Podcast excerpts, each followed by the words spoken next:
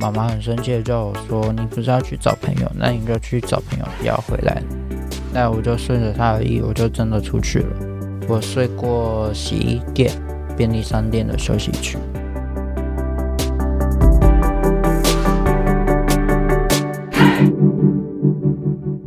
Hello，我是善慈。我是什么东西？这里好窝，成就好我。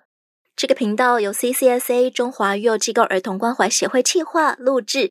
今天我们要继续听听从小学习落后的婷婷如何迈向国高中生活，还有缺乏人际互动经验的她如何迎向便利商店打工的挑战。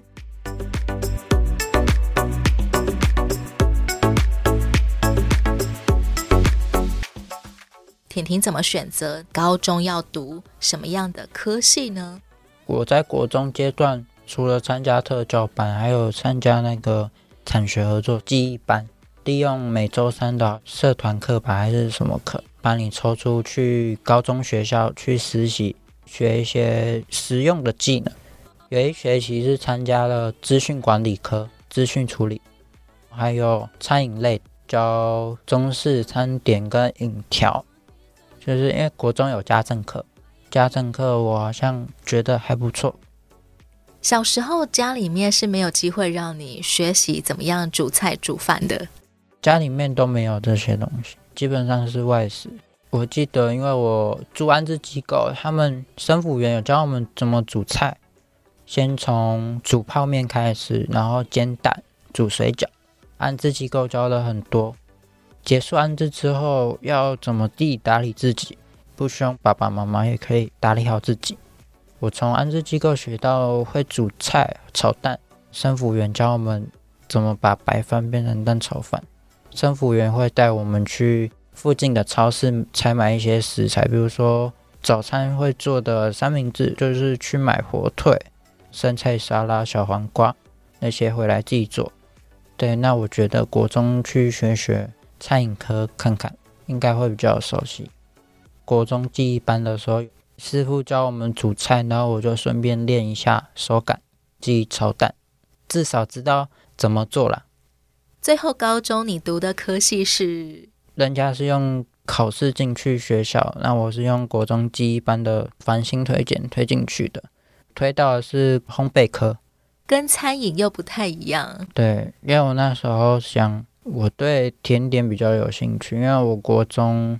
有一个家政比赛，什么缝布啦、煮菜、简单的调理。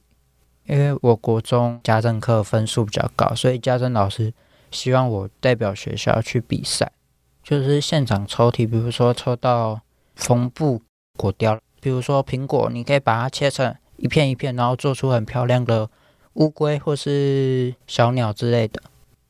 现场抽题，你可以应付吗？国中生哎，我记得那时候国中有训练留下来练习到八九点，可是成绩没到很理想，但已经足以被学校推派为可以去参加家政比赛的选手了。对，至少我学到很多学校家政课没有教的，家政老师自己私下教我们比赛会用到的东西。这个成为你在升高中的时候选择烘焙科的一个关键原因。对，我后来想说，果雕应该有跟甜点类有关，所以我想学学看甜点。进去烘焙课，我才发现我学的只是一部分，就是我想要的甜点只是一小块，但是他学的是很大，从我们早上吃的面包到年节要吃的月饼或是年糕。火腿或是香肠那些加工类的东西，我们都要学。腊肉我们也会做。你有最喜欢的部分吗？在烘焙科里，就是你进来这个科，你不用想着会肚子饿，因为你什么吃的都会做了。面包可以果腹你的肚子，甜点你就下午茶也不用买了，你就自己做蛋糕出来吃。这是你在进入烘焙科的最大的发现。对，因为我们实习通常都是一整天，九点进工厂去实习备料，成品通常都是下午才会完成。那师傅教的话，就是一个早上都在教你怎么做，下午才会开始慢慢动手做，一个动作一个口令，下午才是你真正自己实做完成成品出来的结果。在烘焙科的学习，你都跟得上进度吗？学校老师考试就是会抽学生出来，基本上我抽到题目都是蛮简单的，所以我基本上都会做。高二的时候，我从原生家庭离家出走，因为发生了一些状况，在学校老师劝导下，努力的把高中读完，因为高中的老师说我的成绩也不算不理想，在班排中间。差不多十五名左右，希望不要家里面的事，然后把学业毁了。希望努力把它读完，读到毕业。青少年时期的婷婷就再也没有接受过安置了，不像小时候，从三岁到五年级这中间，你一直频繁的被安置，回家又被家暴，又被安置，一直到高二，忽然间发生了什么事情，促使你要离家出走？我国小跟妈妈没到很合。没什么交集，所以国中就是在学校混到八九点，或是在外面混到八九点才回家。在外面鬼混就是边鬼混边写功课，把功课写完，写完就回家洗澡睡觉，然后隔天早上又是起来学校上课。功课你都可以乖乖的自己写完，但是你不要在家里写，你要在外面写完。对，是为了要逃避什么呢？记着回家就是。你要边写功课边做家事，家里面会去买晚餐，然后有时候会买矿泉水，因为我们家水也是喝矿泉水。那有时候功课很多，我不想要打扰到我写功课的时候，所以我就会选择说，干脆在外面写一写。那家事呢，就给弟弟做。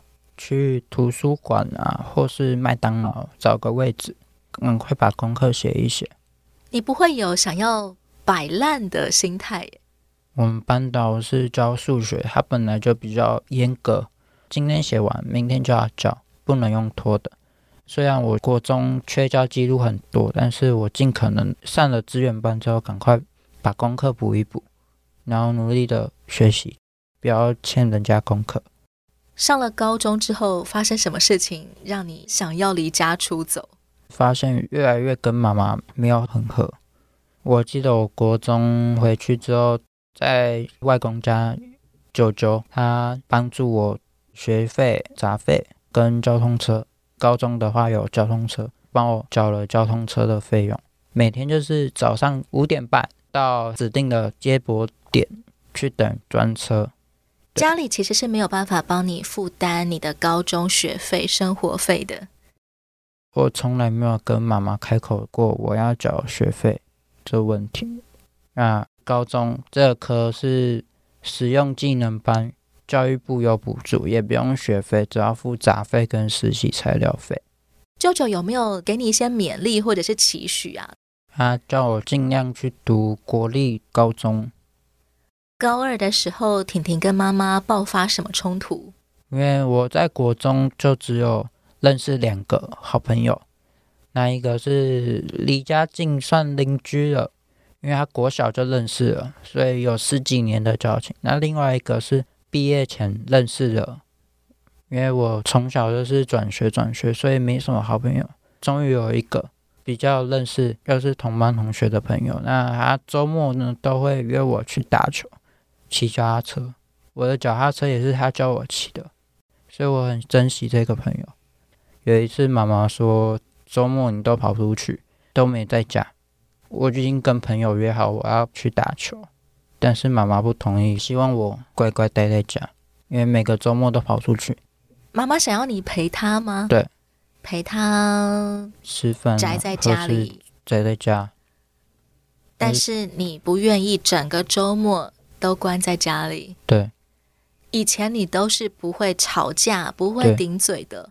这个时候的高二的你，还是跟以前一样吗？因为我比较挺这个朋友，所以我就是跟妈妈吵架，然后去找这个朋友。回家之后，妈妈很生气的叫我说：“你不是要去找朋友，那你就去找朋友，不要回来了。”那我就顺着她的意，我就真的出去了，也没有收拾，我连家当都没有拿，我就直接出去，再也没有回到那个家。记得那时候是学校放寒假的时候，没有地方可以去耶。对啊，所以我在外面流浪。睡哪里？我睡过洗衣店，便利商店的休息区。记得我那时候一直发讯息跟哥哥说我很冷，你什么时候回来？因为哥哥去当兵，他在外岛，远水救不了近火耶。对啊，我就在外面流浪了，好像七天吧，只好去外公家求救。你撑了七天诶。对，没有吃，没有喝，也没有洗澡。外公看到你这个样子，他有什么反应？他就说：“不让你先住下来。”外公、舅舅他们跟妈妈之间的关系好吗？不太好，但是我不知道发生什么事，就没有什么交集。从此之后就住在了外公家。对，住在外公家，但是后来发现外公家也没什么属于我的空间，所以我自己又在外面租了一间小房间。高二那个寒假过后，你又回到学校去上课了，只是这一次是从外公家去学校上课，每天往返外公家。你说一直到今天，你再也没有回过社子的那个家了？没有。妈妈没有来找人吗？有，是搭公车遇到，他有一次跟我说要我回家，但是因为我记得我离开家的时候是没有带任何东西，书包那些也是在妈妈家。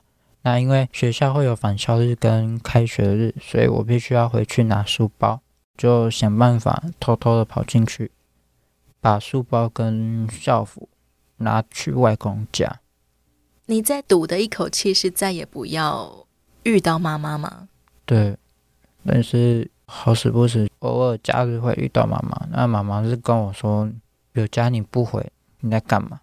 但是我偷偷跑回去的时候，发现我的家当。全部被丢掉了，也不见了，玩具变成滴滴的。安置机构教我使用随身听、耳机、电子类的东西、电脑，所以我自己存钱买了一些二手的电子用器，那你全部也变成滴滴的。我想，既然你这么讨厌我，那我就搬走吧。拿完书包我就走了。你是偷偷摸回家里的时候才发现，原本属于你的东西都不见了，都不再属于你了。对。从此就真的离开这个家了。对，外公跟舅舅他们对你好吗？勉励我啦，靠自己。偶尔舅舅会给我一些升学或是职缺的建议，比如说考公务员，或是当军人，或是大学的建议。你后来有考虑要读大学吗？高中的时候是半工半读，然后撑完高中毕业之后，我就想我的经济状况这样，那我干脆不要读大学，先出来就业，等工作稳定了之后再去想办法读书。高中时期，婷婷找的打工通常是什么呢？我第一份工作是甜点师傅，餐后甜点，要负责做很多甜点给客人吃。打工所赚来的薪水，主要是用来支付你的什么开销？养自己，算是三餐。因为我五点半就要起床去学校，有时候会睡过头，变成说没坐到交通车，所以我要自己想办法在指定的时间内赶到学校，所以我要自己花钱打客运。这样子，高中三年你的收支有办法打平吗？因为高二发生这个问题，那学校老师后来也知道我有这个状况，所以原本是学长姐在打工的，高三要毕业了，老师帮我争取这职缺，就是学校的合作社。哦，对对，我没有下课时间，我下课时间就是去学校的合作社服务同学，看阿姨有什么要帮忙的，像是补饮料啊、扫扫地、收钱。所以我就变成说有两个工作，假日在餐厅打工，一到五就是乖乖读书，然后下课去攻读。后来学校的科主任也发现我有经济状况，他也提出科上的公文给我跑，要经过学校的学务处啦、教官室、校长室这些签呈，就是给我跑。那你的生活条件都怎么算？到底每个月可以花多少钱呢？基本上也没有什么花钱的地方，在学校攻读，午餐就是合作社便当，有时候会卖剩，那我就留着，一个吃掉，一个留着当晚餐。早餐就是去公车站买个三明治，三年来都是吃三明治跟奶茶，就这样，早餐就这样吃过去，来度过半工半读的生活。对，然后离开家里之后，我对自己的权益比较重视了，自己偷偷买了一台二手手机，因为我们家很穷，所以买不起手机，就是只有我自己偷偷买了一台二手的手机。从那时候开始接触到资讯。我离开家，但是没有生辅员，也没有人可以帮我，我就用手机自己想办法查找各式各样的资讯。对，用手机查，因为我自己有低收资格，我先查一下低收资格有补助哪些东西。学校补助的话，就是奖学金，学校会跟公庙啊，或者是财团法人合作，奖学金，还有规定成绩。那因为我高中也是用。特殊身份进去的，所以我只要底标六十，就是学业成绩六十，你就有奖学金可以拿。那我就努力找资讯，把课业顾好，学校老师也愿意帮我。婷婷算是国中起就必须要自己养自己了，对，就是比较靠自己了。但是国中不用担心，因为九九他住南部，偶尔会回来北部。如果遇到我，他会给我算零用钱的。你也很会用最低标准的方式来顾好自己的生活，而那些生活技能都是你从安置机构的生辅老师那里学到的。就是生辅员会教你基本的，然后我自己离开生辅员之后，我自己想办法把生辅员教的技能再更加深或是扩大。后来怎么会认识 CCSA 中华育幼机构儿童关怀协会呢？因为我在十五、十六岁的时候跑遍了市政府、社会局，都没有人愿意帮助。记得好像有一次走在路上，看到有一个叫 CCSA 的广告放在门口，说可以帮助失家儿、帮助离院的院童。想想好像有点类似我，所以我就进去问一下，简单概述一下我的状况。你自己走进了 CCSA 的办公室，就旧办公室，他们在林森北路的巷子里面。我印象中好像就是在一楼看到广告，办公室好像在二楼。然后开始接受 CCSA 的自立服务。他们紧急开了一个案子，边服务我边建议我一些方向。我那时候住的话，外公家可以让我睡觉，不用担心没有地方睡。洗澡的话，因为生辅员也有带我们去过运动中心，市民是免费的，然后我就去游泳池洗澡，游泳池的淋浴间。那因为我对收集点数啦、会员那些有有兴趣，所以我开了一堆会员跟收集一些点数。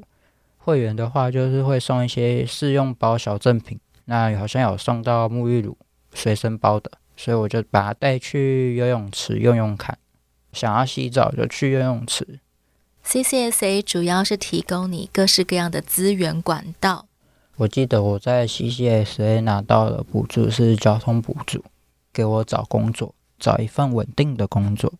因为我还不太会写履历，教我怎么写履历，跟我说我可以去资讯局或是青年职涯发展中心去那边问一下，帮你媒合工作跟履历见检。他跟我说我的履历需要哪里做修改，那我自己慢慢修改，然后自己拿去。因为我那时候找的工作是超商类的，家里面附近找到一间加盟店，对，我就在那边开始稳定下来工作。工作这件事可以带给你什么？在 Seven 可以学到很多不一样的东西，因为 Seven 是企业龙头嘛。我也慢慢学习跟人沟通，因为我本来没跟什么人接触，慢慢的打破自己。因为我收银这一块会比较害羞，就有点内向。超商你就是必须要活泼开朗，然后跟客人收银，然后聊聊天呐、服务他。我慢慢的从一开始不太会说话，推面销，店长教我慢慢学习。那后来做到可以观察人家，他进来要干嘛，我都知道。比如说，他想要咖啡，但是他还没讲话，那我就已经把咖啡做好了。对，你就知道这个客人他现在想要点咖啡，对，只是他还在看他到底要哪一款。对，你就已经可以开始准备咖啡杯，走去咖啡机了。对，知道这个客人的习性，大概他今天会想要喝什么东西。以前的话比较内向害羞，就是不太会跟人互动，也不会去观察人家在做什么，就是安静做好自己。但是工作学习到观察周边的每一举一动，从他进门的那一刻，你就要观察那个客人他在干嘛，到出去，他是开心的走还是生气的走掉？那生气的走掉的原因是什么？你没做好吗？还是什么？跟同事、跟主管之间的互动呢？一开始是很少跟主管互动啊，但是后来慢慢变熟了，就会交换工作上的一些想法跟概念，因为每个人做法不一样嘛。就比如说，我是观察客人进来他要干嘛，但是有些员工是等客人走他柜台，他跟他说他要干嘛，他才会去做。你发现自己有这样子的成长，对，这样子的进步的时候，会不会觉得自己有一种光荣感？有一种就会觉得比较细心观察，觉得自己变细心了。对，现在婷婷的正职工作也很特别，介绍一下。我现在工作是住宅的清洁员，就是去各式各样的豪宅啊，或者是社会住宅当清洁工，服务他们。这是一个更需要跟人互动的工作耶，不管是跟你的清洁团队也好，或者是跟你们的案主也好，对，而且真的要进到别人家里去做清洁，需要哪一些技能或者 sense？你要学会跟屋主或是住户打招呼，然后问好，看他需求是什么，尽量去符合他的需求。如果遇到难搞的、难沟通的案主怎么办？就是细心的跟他说你会怎么做，解释你会怎么样清洁他的家，清洁他要的地方。对，慢慢慢慢，对方也会因为你的耐心跟细心的解释，就不再这么的难沟通。对对，基本上应该可以。现在的婷婷，你对你的人生有没有一些规划或者期待？好好的照顾自己，快快乐乐过完一天就好了。还会有机会要跟爸爸妈妈、哥哥弟弟互动吗？联系？希望啊，但是短暂期间应该是做不到。关系目前还没到很好，可能时间久了吧，之后可能会慢慢的做，会有稍微的联系吧。婷婷现在自己租房子住，很特别的一件事是。你很用心的想要把自己的住处打造出有家的感觉。对，租淡水的时候，第一件事我想了很久，而是希望把租来的房子打造成一个属于自己的家。虽然我没有家人，但是至少我可以让自己感觉说我有一个温暖的家。二十岁吧，生日的时候申请了一张信用卡，所以我用第一份薪水去分期买了一台。比较满意的电视，它也不算电视，它叫智能显示器。小时候家里有电视吗？有，一般大台古董电视，很厚的那种。对，就有点笨重。近几年家里有稍微存到一些钱，所以换了比较好一点的液晶电视。自己租的时候，我也想有一台好一点的电视，所以我就选了一台还不错的显示器，它是多功能的。按一下变电脑，接上手机就变一台投影功能的显示器。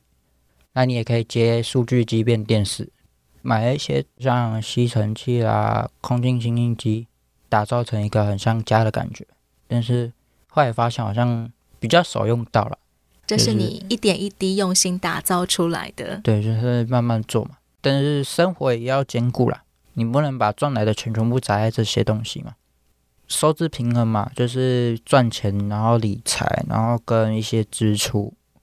而你最用心的开销，就在于要把你的住处打造出有家的感觉。对，起码是让你可以觉得安心的。对，回到这个地方，你会觉得放松，觉得开心的。对，就觉得自己有成就感，靠自己也可以完成一个家，自己拼出来的房子。